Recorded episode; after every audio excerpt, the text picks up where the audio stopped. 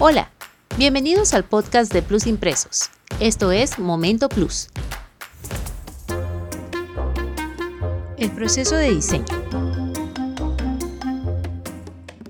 Cuando un problema de comunicación en la empresa se hace evidente, debemos reconocer que existe una necesidad que debe ser muy bien entendida para darle una solución adecuada. Es como poner en la licuadora los ingredientes necesarios para el licuado perfecto que satisfaga nuestra necesidad de algo rico.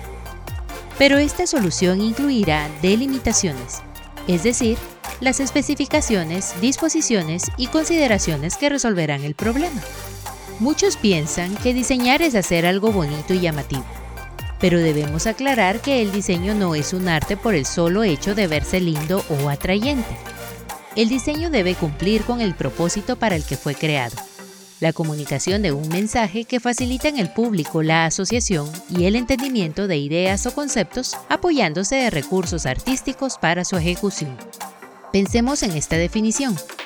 El diseño gráfico es un sistema de comunicación visual logrado a través de la combinación de un objetivo, una estética y una proyección. Como sistema, el diseño gráfico se basa en un conjunto de reglas y principios visuales relacionados entre sí que le darán una razón de ser y le permitirán transmitir o comunicar un mensaje con una clara intención a un público objetivo bien definido.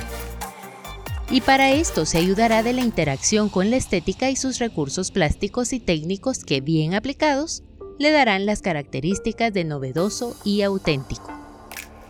El mensaje diseñado estará lleno de diversos componentes que le permitirán llevar a cabo su tarea.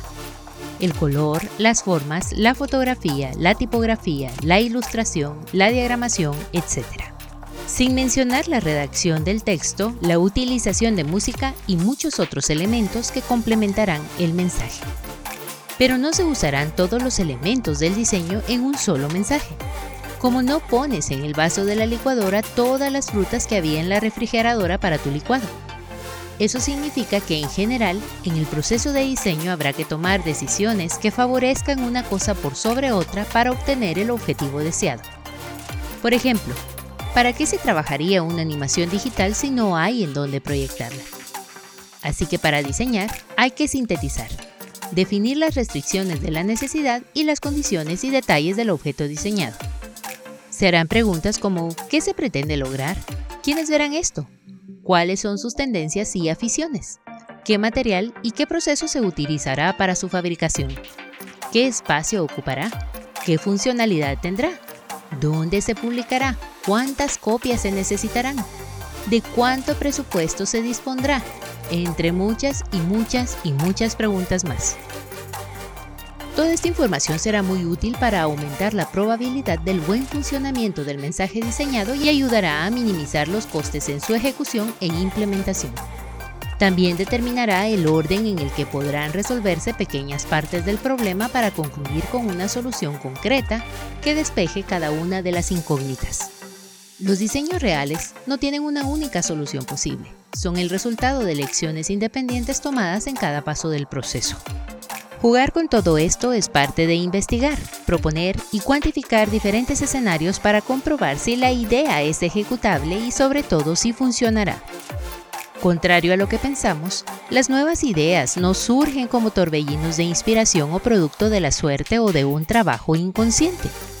El diseño siempre debe estar respaldado por la investigación, la acumulación y organización sistemática de la información que a su vez despertará la creatividad sustentada en una realidad viable.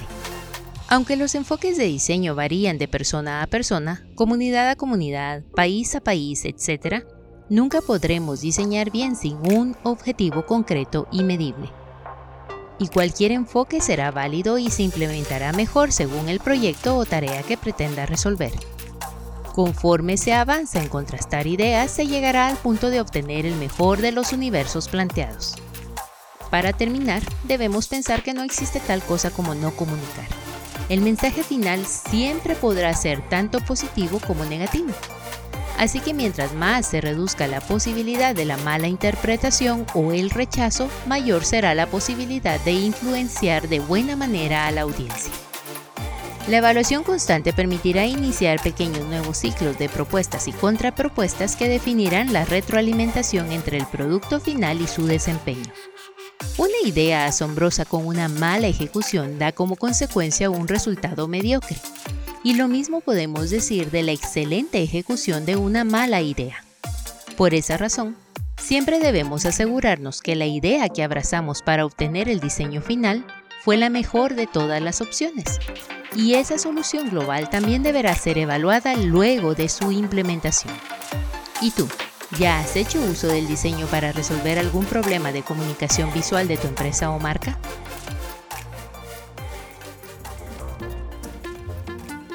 Y esto es todo por hoy. Esperamos que haya sido un espacio de valiosa información para ti. Si quieres hacernos llegar tus sugerencias para nuevos temas a tratar, comunícate con nosotros.